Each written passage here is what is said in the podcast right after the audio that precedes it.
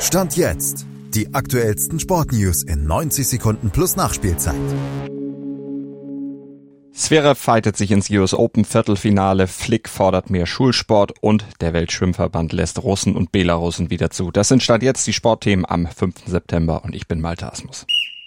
In Satz 4 war Alexander Zverev bereits komplett am Ende, aber er fightete sich durch, schlug Yannick Singer dann doch noch in fünf Sätzen und steht jetzt im Viertelfinale der US Open. Vier Stunden und 41 Minuten brauchte er dafür, verlor natürlich auch viel Kraft, aber er setzte ein dickes Ausrufezeichen in Richtung seines nächsten Gegners Carlos Alcaraz.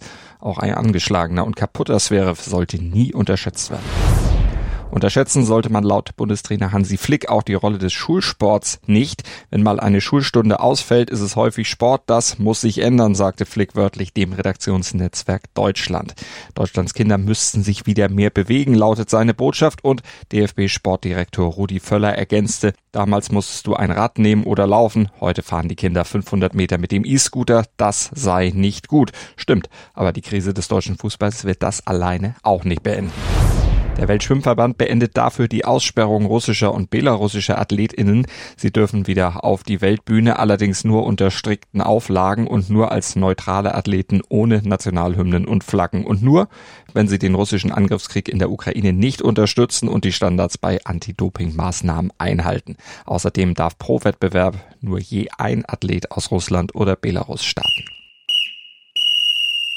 Bei uns ist nichts begrenzt. Wir lassen jeden, der oder die möchte, bei Stand jetzt zuhören, überall, wo es Podcasts gibt. Dir hat dieser Podcast gefallen? Dann klicke jetzt auf Abonnieren und empfehle ihn weiter. Bleib immer auf dem Laufenden und folge uns bei Twitter, Instagram und Facebook. Mehr Podcasts aus der weiten Welt des Sports findest du auf meinsportpodcast.de.